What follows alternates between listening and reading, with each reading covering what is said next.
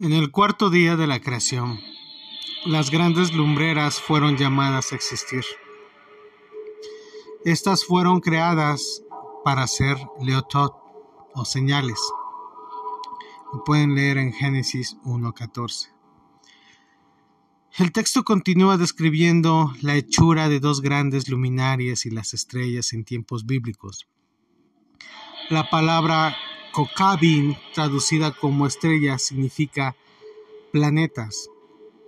Por tanto, fueron hechas las Orot o luces de las constelaciones, el Sol, la Luna y los planetas, cuyo propósito era marcar las estaciones y los años y gobernar el día y la noche, pues en la triada briática de Tiferet, Nesat Hot, esta creativa combinación de principios celestiales se extiende por debajo de la triada suprema del árbol yesirático, que conforma las formas cambiantes en los mundos inferiores, como sin duda será percibido en la introducción de las luminarias. Los planetas y las constelaciones traen consigo el antiguo sistema astrológico. De acuerdo con la creencia ortodoxa, la astrología nunca estuvo dentro de la cábala judía, pero esto es totalmente falso. Como podrán ilustrar algunos ejemplos en el Talmud, hay bastante discusión acerca de la influencia del macrocosmos en el ser humano. Un rabino llamado Hanina aumentó que los planetas determinan el sino de una persona, mientras que un oponente suyo dijo que Israel no debía ser desanimado por signos celestiales, ya que no está regido por ninguna estrella. Otro rabino alegó la idea de que Abraham era un profeta y que no necesitaba de la astrología. Nadie en estas discusiones negó la validez de las influencias celestiales, solo su gobierno sobre Israel, que en términos cabalísticos es un estado simbólico de espiritualidad, el cual opera por encima del poder de las constelaciones. Visto en la escalera de Jacob, Israel es una condición de Brea, la cual sobrepasa la soberanía de Yesira. Maimónides, el gran racionalista medieval, estaba apasionado en contra de la astrología, pero otros, en especial los místicos, eran sus abogados más firmes. Un rabino llamado Raba dice con claridad que la fortuna de una persona no depende de su mérito, sino del planeta regente del individuo, mientras que el gran cabalista Shebetai Donolo de Bari escribió varios tratados sobre la materia y un comentario acerca del Sefer Yesira, el el Sefer Yefer, el libro de la formación, es uno de los textos clásicos importantes de la Cábala antigua. Ciertamente es tan importante que Sadia Gaon, un líder estudiantil de una alta academia rabínica, escribió un comentario al respecto. El contenido de dicho escrito es un esquema simbólico del universo moldeado en términos bíblicos, astrológicos y con un gran detalle, muestra la interconexión entre el macrocosmos de los cielos y el microcosmos del ser humano, al tiempo que esta es una prueba convincente del conocimiento y el uso de la astrología dentro de la tradición, quizá un pasaje del otro canon cabalístico, el Zohar, podrá el tema en perspectiva. En la siguiente llamada Bashebeb, eh, con folio 180B a 181A, dice lo siguiente, he encontrado una enseñanza mística en los libros de los ancianos y junto a esta una tradición esotérica. Siendo ambas lo mismo en su contenido interno, el pasaje prosigue describiendo la influencia del Sol y de la Luna y su efecto en la vida de los seres humanos y cómo la oración puede mitigar la aparente mala suerte también habla de la parte de Masael o fortuna asignada a los distintos grados de almas para que puedan perfeccionarse actitud básica de la cábala hacia la astrología. Hasta el día de hoy los judíos dicen Masel Tov en todas sus celebraciones y aunque ahora ha venido a significar buena suerte, su traducción literal y sus raíces están relacionadas con la influencia astrológica, pues este es un derivado de la palabra Masalot, es decir, zodiaco. De acuerdo con la tradición cabalística, cada céfira concuerda con un planeta comenzando con la tierra de Malkahut. El simbolismo evocador de los dioses grecorromanos es aplicado para ilustrar las cualidades de los planetas en un lenguaje yacírico. Es este uso astrológico de la mitología no implica la creencia en los dioses clásicos, sino que solamente muestra las maniobras del mundo de la formación. En consecuencia, mientras que los cuerpos celestiales son puestos en el árbol asillático, con el sol físico de Tiferet, las operaciones sutiles de su influencia son descritas en términos de los circulantes estados de ánimo de Yesira. El mundo de los ángeles, algunos de los cuales, de acuerdo con la tradición, cuidan los principios planetarios que actúan como intermediarios entre el mundo terrenal de Asilla y la supervisión celestial de Bria. En tiempos recientes, algunos cabalísticos han colocado a Hokak, que es tradicionalmente el zodiaco, con Urano y Keter tradicionalmente Reshit Hakulim, torbellinos primarios o bruma flameante de la galaxia, con Neptuno. Estas últimas locaciones, como la sobreimposición de Plutón, Plutón perdón, recientemente descubierto sobre edad, son meras especulaciones globalmente.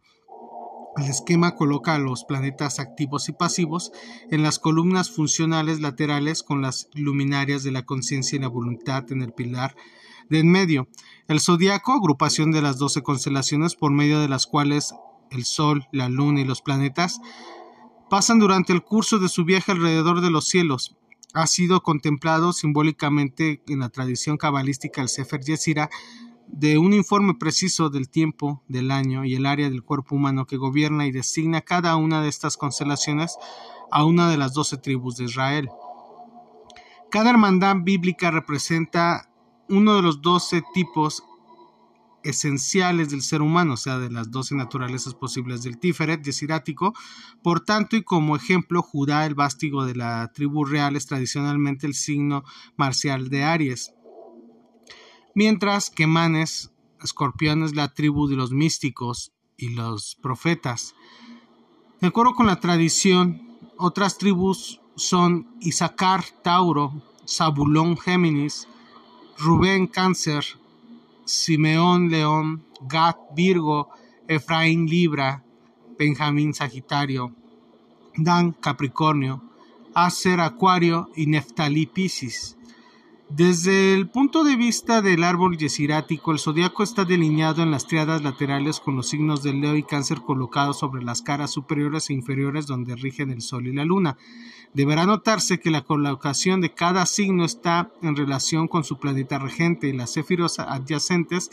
La ley cefirótica también es observada ya que los signos masculino y femenino están directamente relacionados con los lados activo y pasivo del árbol de la misma regla cabalística aplica al Sol y la Luna, luminarias activa y pasiva que expresan el eje vertical de la misericordia y la severidad. La complejidad de la interacción de los cuerpos celestiales y del zodiaco ha sido tratada tomando en cuenta el número de ejércitos angélicos, campamentos, legiones y cohortes atribuidos a las operaciones desiráticas. ciertamente, Informes detallados de los ángeles y el mecanismo del mundo planetario y estelar se encuentran en varias obras apocalípticas como la selección y la sección acerca de los cursos de las luminarias del cielo en uno de los libros de Enoch. Desde el punto de vista del examen de la relación entre los mundos superiores y la humanidad encarnada, solo veremos la interconexión de la psique con los aspectos astrológicos de Yesira.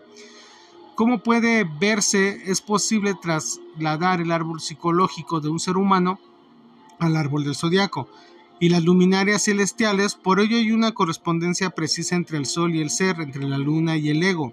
Entre todos los planetas y las diferentes funciones psicológicas, lo mismo sucede con las triadas excluidas las cinco horizontales que están relacionadas con los niveles de conciencia y voluntad.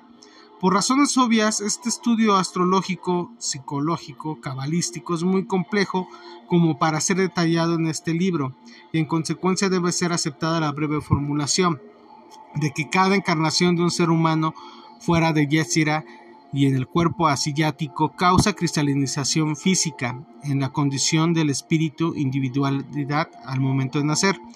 De ese modo, las posiciones de los planetas físicos del Sol y de la Luna en relación con el zodiaco y sus configuraciones con respecto a la Tierra actúan como indicadores del estado sutil del macrocosmos, como las manecillas lo son a un reloj, ni las manecillas ni el reloj son el tiempo en sí, más bien representan sus ritmos.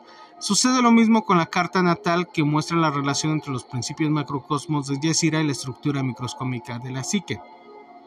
Un ejemplo de la correspondencia planetaria puede verse en el par emocional de Marte y Júpiter. Aquí la disciplina de Marte y el poder de expansividad de Júpiter demuestran de manera arquetípica el centro de Gébura o juicio psicológico, el impulso profundamente emocional del amor y la misericordia en Geset para ampliar la conexión más allá la imagen arqueotipa de los antiguos dioses corresponde con precisión a los arqueotipos de la psicología junguiana mordena. En este modo Marte se convierte en el héroe y Júpiter en el gran rey. La tradición de la magia occidental, la cual ha adoptado varios principios cabalísticos, usa los mismos arqueotipos para evocar la Sefirot de Yesira en sus operaciones mágicas. Los arqueotipos psicológicos del tramposo, la hermosa joven o doncella están relacionados directamente con Mercurio y Venus, quienes son atribuidos a Hot y Nesat y Hotman y Binah, conocidos en la Cábala como el Gran Padre y la Gran Madre. Se relacionan con el Animus, el ánima de la psique y sus planetas, Urano y Saturno con el mago y la Gran Madre de la tradición mágica. De todo esto podemos deducir que los mismos principios sefiróticos emergen en los niveles macroscósmico y microscósmico de manifestación interna y externa. Para ilustrar el punto, tomemos el Sol y la Luna.